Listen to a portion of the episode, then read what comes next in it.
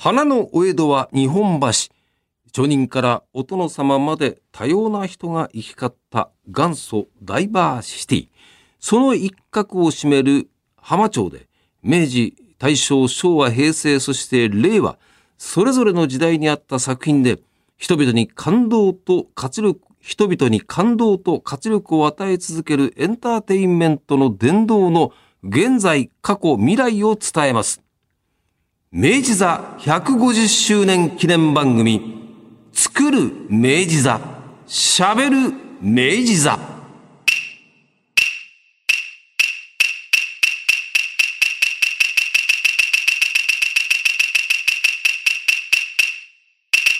どうもラジオパーソナリティの上柳正彦です。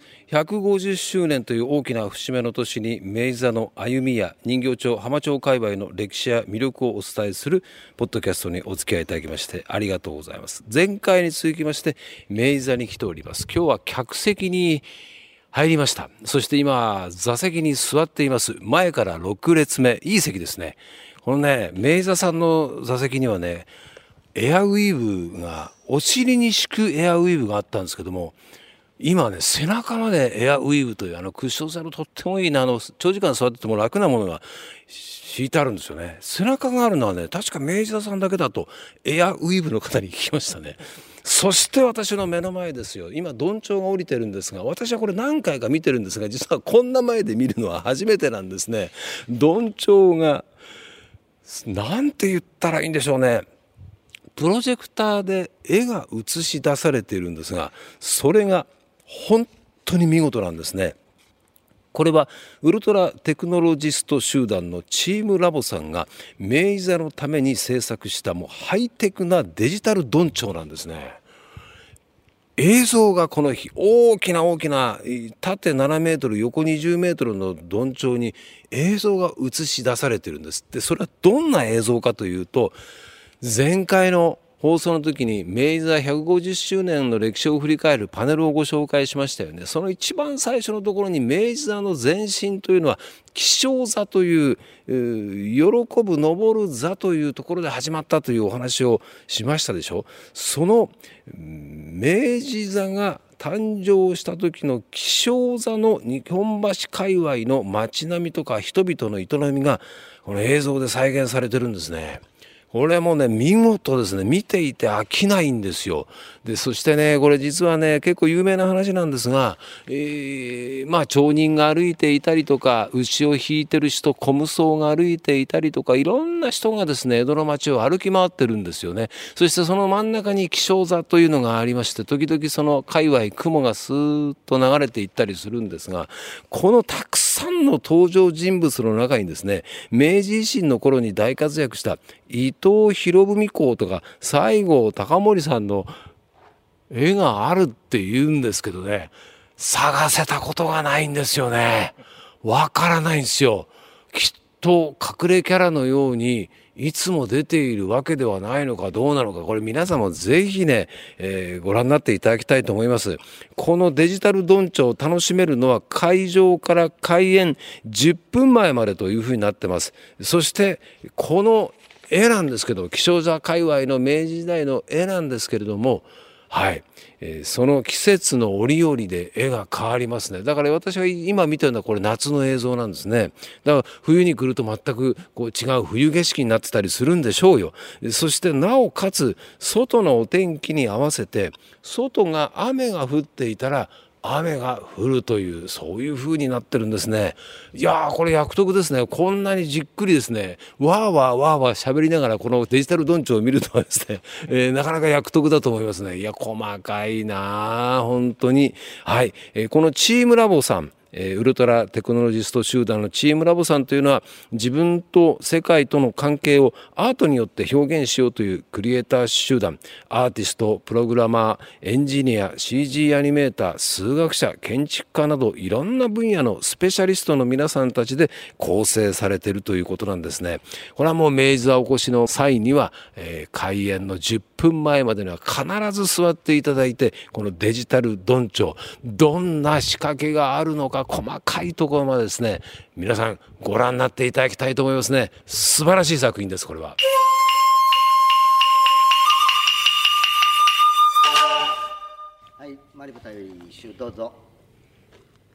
さあ私は明治座の舞台の上におります。あ回り舞台ですね。実は私あの高田先生とご一緒した時にこの周り舞台で逆方向だったと思いますけど、逆方向で、えー舞台から姿を消すっていうのは経験したんですけども、ああ、これぐらいの速度で回ってるんですね。結構思ったよりも速いですね。えー確かあの舞台の袖のところにこのスイッチを押す方がいらっしゃったんじゃないかなというふうに思いますけれども。そしてこれは初めての経験なんですが舞台にセットが全く組まれていないという状態は我々この舞台の上でえ演じたり喋ったりする人間は見たことがないんですね。こんなに奥行きがあるんだ、えーそして舞台の一番奥のところにはですねさまざまな道具がきれいに並べられてるんですね、えーそして舞台の袖を見ましてもね幕が何枚もありますしねそしてセットがいっぱい置いてあります。ここをですね大道具さん、えー私の経験した時には女性の方が結構多くてですね、えーセッターを履いてもう本当に素晴らしく働いてらっしゃいました。ということで喋り切ったところでこれでちょうど一周という感じですね。結構早いんだっていうのが分かりましたね。舞台の上で喋りながら回って、えーそしてどんどん暗い方に入っていきますんでスピード感がよく分からなかったんですけどもこういうことなんだなという。そして今私が立っているところは山内圭介さんですと。とか高田文夫先生とご一緒した時にはここから舞台を眺める、え舞台から客席を眺めることができるんです。この舞台から客席を拝見いたしますといつも思うんですがね。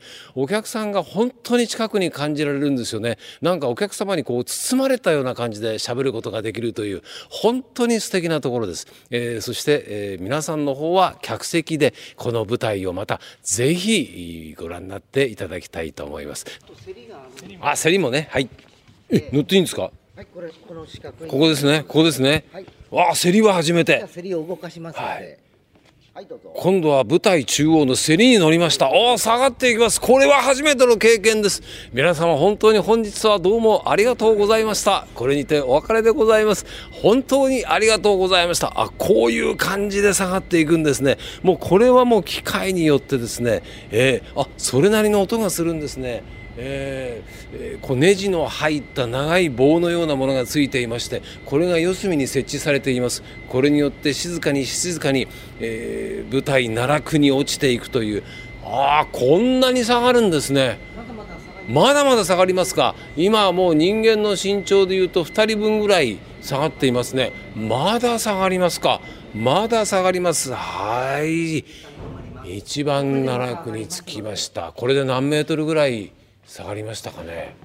こんなに下がるんですね。舞台に向かって上がりますので。はい、はい、じゃあ今度また上げていただきましょう。おおドーンなんて音がするんですね、はい、ゆっくりゆっくりと上がっておりますね。速度的にはこれも結構な速さで上がってるなという感じでありますね。そうですね。ビルの3階分4階いや3階分ぐらいは下がってるんですね。こんなに下に広広いスペースがあったというのは知りませんでした、えそして舞台が今上がってまいりましてちょうど私の目線が舞台になりました。客席が見えてまいりました。しずしずと登場して客席から大きな拍手が湧き起こっていくという感じですね、えーそして今ピタッと止まりまプラスしたアップいってないね。じゃあこのまままた上がりますんでプラスアップえー、あ上に上がるんですね。そうか、はい。これも未経験ですね。さっき下がっていった大きな競りはあのプラスアップもできるんで。ああ、これがねいつも舞台を見ていて手すりのないところで上がっていって、はいここまで上がります。結構注意しないといけないだろうなと思ったんですが、ではダウンします。それなりの高さまで上がってまいりました。そしてまた舞台が下がっていきますね。はい。いやーこれは初めての経験でしたね。そして今後一生経験することのないことでしょうね。えー舞台下がってみたり上がってみたりという仕掛けわざわざ私たちのために動かしていただきました。どうもありがとうございます。はい。じゃあ今度また。何を今度は。長い長い御座のようなものがきれいに巻いてあるんですがおそれを開いていきます。これを巻いてはい。江戸時代のようなセットになるわけです。ほうほうほう。これなんて言うんですか？常識です。常識。上に敷くと書いて常識です。ああなるほど。まあいや。おおお見事くるくる巻いてある常識という、まあ、いわゆる畳ですね。畳がもうこの板の床の上に、えー、敷かれるということでこれをいっぱい敷いていくともう舞台がそうです江戸の何本も引くこと上にセットを飾りますとあの料亭だったりそうですね、はい、商家だったり出来上がります。そうか。江戸の風情にあっという間にこれ、はい。敷いてあったんですね。でまたこれを片付けるんですが、はい。片付ける時巻いてある。これ何メートルぐらいありますかね。これはね10 18メートル。ぐらい。え手で巻くんですね、手で巻くんですがそれにも技があってあ巻いてある芯のところに指を通しましてえそして両腕をぐるぐるぐるぐる回して巻き取っていきますね。あらすごい体力。やっぱやってるらしい腕が太いですね。こうやって巻いていくんですね。いやーやっぱ大道具さん皆さん舞台関係の方はもう力仕事だと思います。ありがとうございます、お名前をぜひもう一度後藤と申します。はい。後藤さんにいろいろと説明をしていただきました。どうもありがとうございます、はいあちょっとはあはあ言ってらっしゃいますね、えーまたいつかこの舞台の上に上がってみたいなというふうに思います。ありがとうございました